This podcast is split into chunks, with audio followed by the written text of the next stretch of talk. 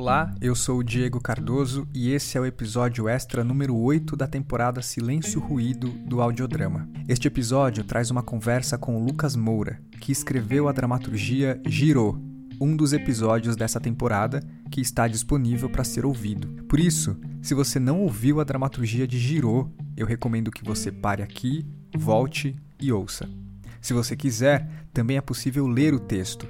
A dramaturgia de Girou juntamente com as demais dramaturgias dessa temporada, está publicada num livro digital disponível gratuitamente no site da editora Efêmera. O link do livro está na descrição desse episódio. Na conversa a seguir, o Lucas conta um pouco sobre o processo de criação e fala como pandemia, memória, tempo e ancestralidade foram temas importantes que atravessaram a elaboração dessa ideia.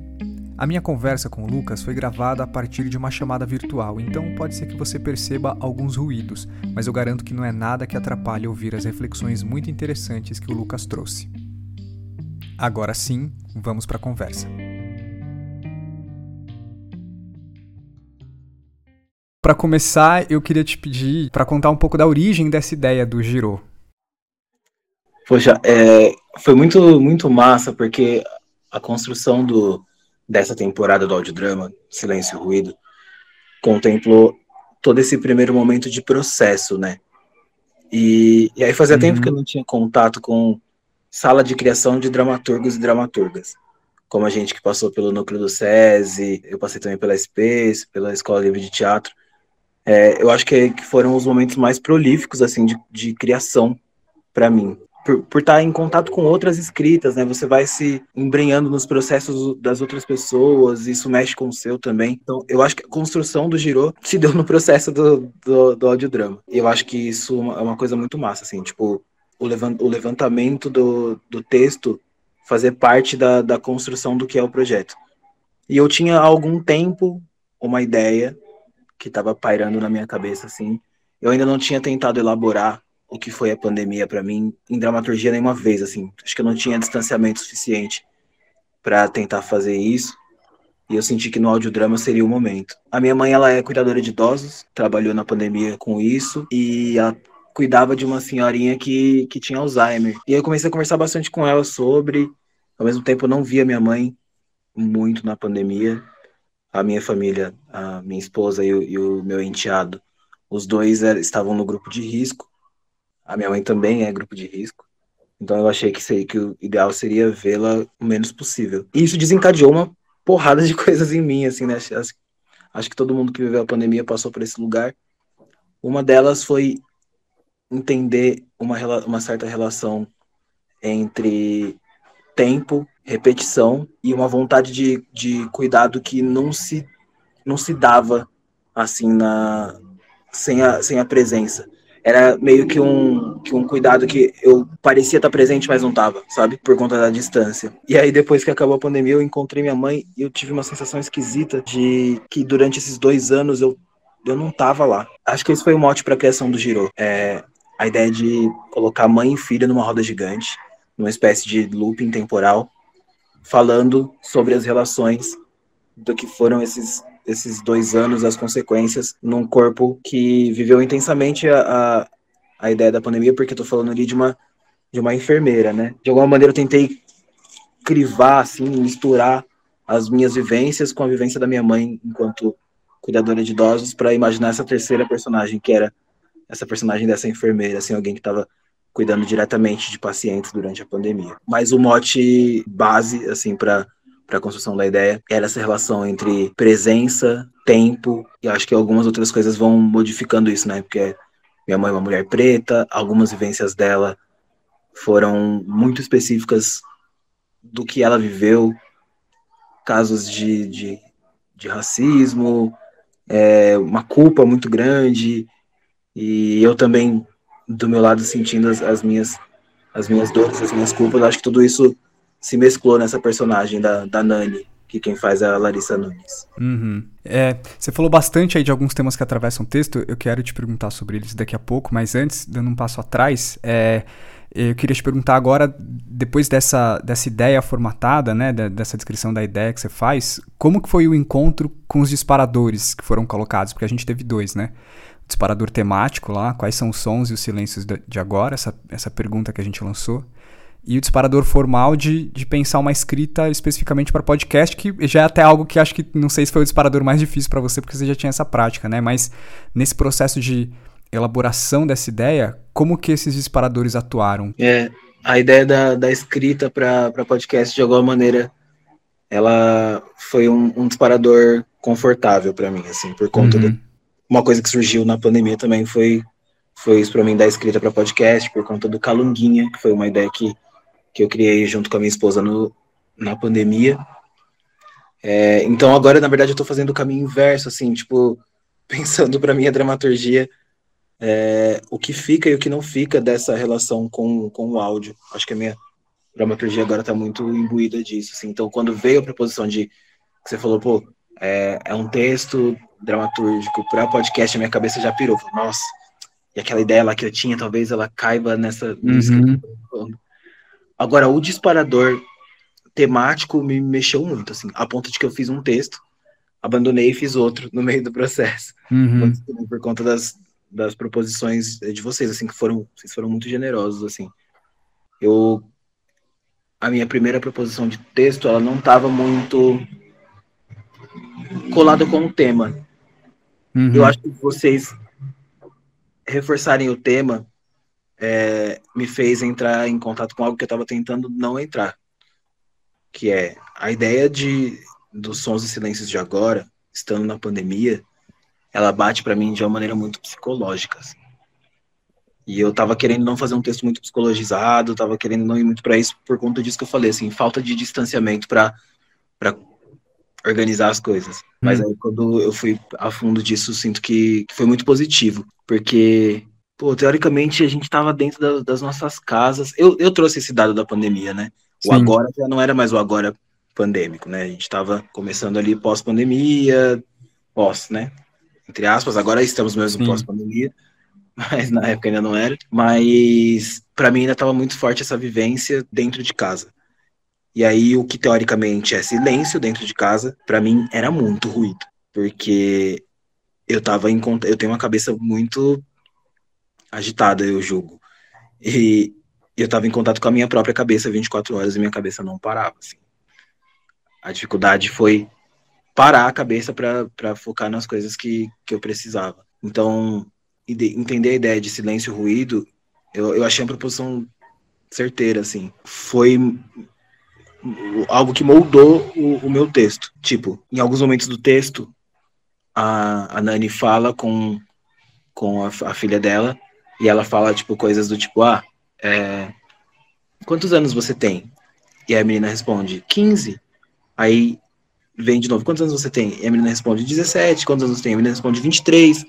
Ela vai saltando no tempo e aí a coisa volta e ela, ela tá no, no tempo presente. Você tem 35 anos, mãe? Eu 60. Eu 72. Eu existo? Eu 80. Eu 93. Existo? 35, né? E 5. Quase 6. Você fez 13? 15. Não, não pode ter. Você não pode ter 15. São 13 anos. 15 e tantos medos, mãe. Quase 16. Quando é que você fez? Esqueceu o dia, dona Nani? Fiz 15 faz. Não, 13. Ah, antes da pandemia. Quê? Foi naquele dia que caiu o copo e o caco entrou no meu dedo. E aí uma corrente de ar veio e eu achei que era gripe. Mas a tosse foi aumentando e daí de repente estamos em que ano? E logo sem escola e a vida ficou mais legal. Mas aí, naturalmente, você estava no hospital e eu comecei a estudar para ser enfermeira. Eu pego meu diploma sexta-feira. Quê? Quantos anos você disse que tinha? 23. Isso porque eu tenho a impressão de que durante a pandemia, o que a minha cabeça mais fez foi levantar hipóteses. Tipo, mano, e se isso aqui durar seis meses, se durar três anos, se durar sete anos, se a vida for assim agora. Então, eu ficava construindo hipóteses do que poderia ser, e foi uma coisa formal que eu quis trazer para a personagem. É, e se essas hipóteses todas ganhassem, ganhassem fala, o que aconteceria com o texto dramatúrgico. Então, É um texto que vai e volta muitas, muitas vezes, assim, e não é que simplesmente ele tá saltando no tempo. É que todas essas coisas estão no tempo presente, né? Todo esse, esse ruído do futuro, das possibilidades de futuro, estão no tempo presente. É, é como se fosse um.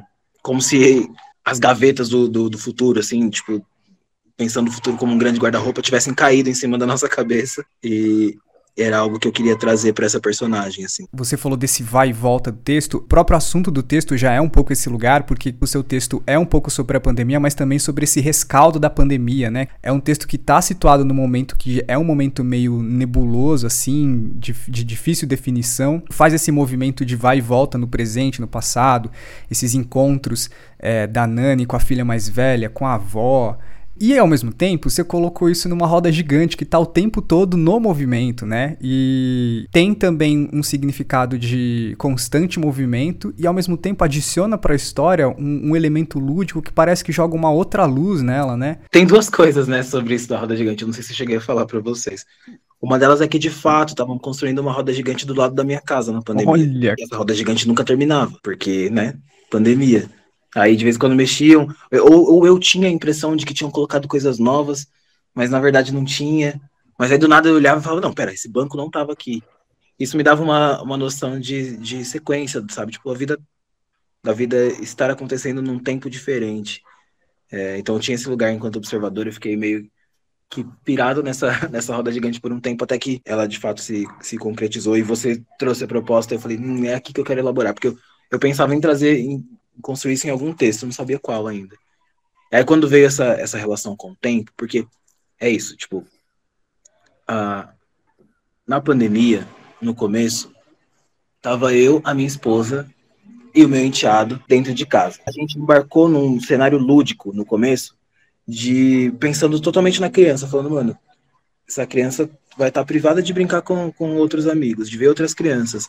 A gente precisa construir para ela um universo. E a gente brincava muito e criava coisas dentro de casa. Só que ao mesmo tempo, o tempo estava passando. O dinheiro estava acabando, eu estava me sentindo mais cansado, com mais dores no corpo. A relação estava mais difícil, né? Tipo, muito tempo convivendo só eu e, e, a minha companheira o tempo todo. E, e aí eu uma vez tive essa conversa com ela assim, né, de que a gente tinha criado esse mundo mágico ao mesmo tempo em que o tempo estava puxando a gente para uma realidade que era uma realidade diferente da que a gente estava antes, mas que era uma realidade é, de certa maneira, cara, eu vou, vou, dar uma viajada aqui, tá, Diego? Tava conversando com uma com uma amiga minha que que ela ela manja muito de de astrofísica e ela falando sobre o tempo de Saturno, né? Sobre ser um tempo mais lento, tal, não sei o quê. Eu tava meio que falando com ela nessa época da, da pandemia e tal. E eu acho que isso foi imbuído pro, pro texto, assim, também, como se a gente enxergasse um tempo muito lento nos puxando, assim, caminhando de maneira vagarosa, fazendo com que a gente encare a face fria da realidade nessa, nessa ideia linear, ao mesmo tempo que a gente estava tentando inventar mundos dentro de casa para não pirar. Então, tipo, inventar podcast, a gente inventou um novo teatro, a gente estava inventando uma nova ideia de fazer cinema, a gente, de alguma maneira, às vezes falava que ia inventar uma nova linguagem, que uma nova uhum. linguagem ia surgir. Eu lembro que viramos todos invencionistas, assim, por um, por um tempo, até que essas invenções foram, foram se deparando com esse tempo que seguia de maneira mais lenta e que foram jogando alguns sonhos no chão, assim. Então eu queria trazer essa ideia, tipo, de, da, da roda enquanto tempo, assim. Que de vez em quando ela, a, a Nani quer que a, que a roda gire mais rápido, para que o tempo passe mais rápido e ela vislumbre outra, outras coisas. Tem hora que ela quer que a roda pare, tem hora que ela quer que a roda gire mais lenta, mas a roda tem o, o tempo próprio dela. O que, que, você fez? Nasce daqui um mês. O que, que você tá falando, menina? Imagina, mãe, seu netinho indo pra escola. Começa semana que vem. Não, não, parem essa roda. Parem, parem agora, agora! Vai, alguém gira essa roda. Calma, mãe. Não gira, gira. Gira, vai girando, gira. Gira mais rápido, vai. Gira, gira rápido. Calma. Respira, se acalma. Acho que foi uma alegoria interessante para pensar o que eu tava vivendo, assim. Relendo o texto e vendo as coisas que eu, que eu coloquei, eu fiquei muito. É difícil isso acontecer comigo, tá? Eu, eu me senti muito pleno vendo o texto. Eu falei, caramba, mano, que da hora que o Diego me chamou pra fazer isso que da hora que teve esse convite dele do, e do Murilo, porque eu acho que tá condensado aqui uma coisa que eu não faria por livre e espontânea vontade, assim, do tipo, pô, vou fazer esse texto aqui para mandar para um edital, para montar. Eu acho que eu não teria essa esse pé no chão tão grande assim de condensar coisas que eu não estava querendo ou conseguindo olhar na época. Cara, eu acho muito certeiro da maneira como ele dá conta de falar de tantos assuntos no fim das contas, né? Você fala de muitas coisas ali ao mesmo tempo, né? Quando você escolhe contar a história da pandemia no momento em que a gente já tinha passado por ela e você tá falando de ansiedade, é, você está falando de uma relação é, materna, mas você está dando uma perspectiva afrocentrada, e aí você também traz uma questão de ancestralidade. E no começo tem aquele trechinho da Ecleia Bose, que é um texto muito legal, que é sobre memória. Na maior parte das vezes, lembrar não é reviver, mas refazer, reconstruir, repensar com imagens e ideias de hoje as experiências do passado. A memória não é sonho, é trabalho se assim é, deve-se duvidar da sobrevivência do passado tal como ele foi, e de como se dá no inconsciente de cada sujeito. A lembrança é uma imagem construída pelos materiais que estão, agora, à nossa disposição no conjunto de representações que povoam a nossa consciência atual. Por mais nítida que nos pareça a lembrança de um fato antigo, ela não é a mesma imagem que experimentamos na infância ou no momento acontecido porque nós não somos os mesmos de então e porque nossa percepção alterou-se. E com ela, as nossas ideias, os nossos juízos de realidade e de valor. O simples fato de lembrar o passado no presente exclui a identidade entre as imagens de um e de outro e propõe a sua diferença em termos de ponto de vista. Trecho de Memória e Sociedade, de Ecleia Bose. Então seu texto está passando por muitos lugares, né? Então, e aí eu queria te perguntar sobre isso, sobre esse atravessamento de tantos temas. Se teve algum que foi mais trabalhoso é, de, de, trabalhar ou que você teve uma preocupação maior de, de colocar ali e, conseguir concretizar dentro do texto? A, a princípio, quando, quando eu quis colocar o texto no chão, para entender do que de fato eu estava querendo falar, eu estava começando a minha relação com o candomblé. Hoje sou sou feito de orixá no candomblé. E eu entendi que eu queria fazer um texto para Nanã. Nanã é a lama primordial do, do mundo, né? Uhum. Tudo veio dela. E existe um, um Itan que fala sobre Nanã é, ser incumbida de zerar as memórias de quem vem do Orum para a Terra. E também de entregar de volta quando nós morremos e vamos, vamos passar pelo pelo corpo de, de Nanã, né? Para ir de volta ao Orum. Então todas as memórias são concentradas nessa lama. Tanto de quem vai quanto de quem fica. E aí eu fiquei pensando, tipo, o que aconteceria se a gente mergulhasse nessa lama, assim, sabe? Um texto com a densidade de, de entender as palavras pela lógica de, de Nanã. Isso me fez entender que, entender assim, que, que a memória é uma rede e que nela cabe todas as coisas, porque todos os temas que eu queria trabalhar, a ideia de, de, de afrocentrismo no texto, de ancestralidade, a ideia de culpa, a ideia de, é, de futuro, a ideia de tempo, o afeto entre, entre mãe e filha, entre mãe e filha preta, a questão do trabalho, tudo isso quando eu mergulhei na lama para pensar a partir do viés da memória, deu caldo, assim, eu percebi que, que dá para contar qualquer história a partir do ponto de vista da memória. É um, é um tema, na verdade, presente demais assim na dramaturgia, principalmente a dramaturgia uhum. brasileira.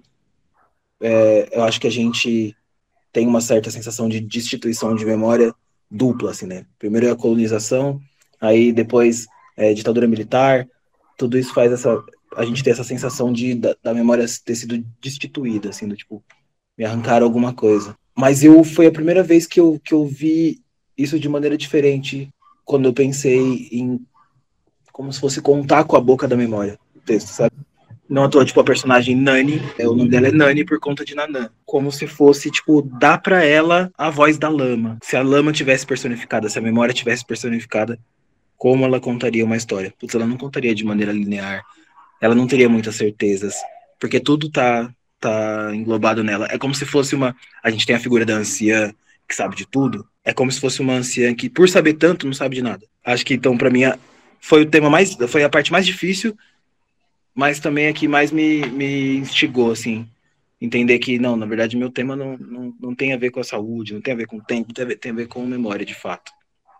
Eu queria voltar na coisa da, da escrita para o podcast porque a gente observa no seu texto bastante é, indicações técnicas, né, de uma escrita que já é pensada para podcast e você já tem esse músculo, você já escreve o Calunguinha é, e, e, outras experiências. E a última pergunta que eu queria te fazer é sobre isso, como você pensa essa especificidade de uma escrita para podcast, como que esse, esse encontro com a dramaturgia, é como que uma coisa pode se beneficiar da outra?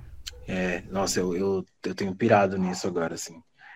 É, a gente consegue fechar a boca, a gente consegue fechar os olhos, mas muito dificilmente a gente consegue fechar os ouvidos, né? Então acho que é um, uma região do nosso corpo que recebe tudo. E aí brincar com as coisas que, que ele pode e não pode receber é, na dramaturgia é muito interessante. Acho que a gente, a gente valoriza muito a nossa palavra, sei lá, na dramaturgia paulistana, que é da dramaturgia pela qual eu posso falar, assim. Uhum.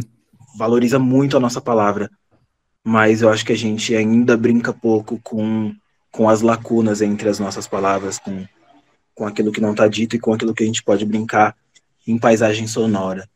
Eu estive como produtor executivo de outros dois podcasts recentemente, e um deles é ficcional. E aí eu falava muito assim com o roteirista e o, o time de roteiro sobre como era possível arrancar algumas coisas da palavra para contar em som e como algumas coisas que a gente estava ali tentando trazer só dava para organizar para ser visto, assim, e pouco para ser escutado. Então, é, eu uso no meu texto um, um, termo que eu, que eu aprendi com, com outras pessoas de roteiro de podcast, que é vírgula sonora, que é os momentos de comentário do som. Não é o comentário que eu vou fazer na palavra. Estou aqui falando com você, e aí se ouve o barulho de uma xícara de chá essa xícara de chá indica que está chegando uma personagem. É, aí eu coloco como vírgula sonora, ao invés de colocar, hum, acho que a mamãe está chegando. E se eu colocar a vírgula sonora da xícara de chá, do barulho da xícara de chá chegando, e de repente a xícara de chá se quebra e a personagem não chega, eu conto uma história sem falar nada. E eu acho que tem me instigado bastante, assim, pensar nessas lacunas onde, onde a palavra não é dita e, e, e a gente pode brincar com, com os sons.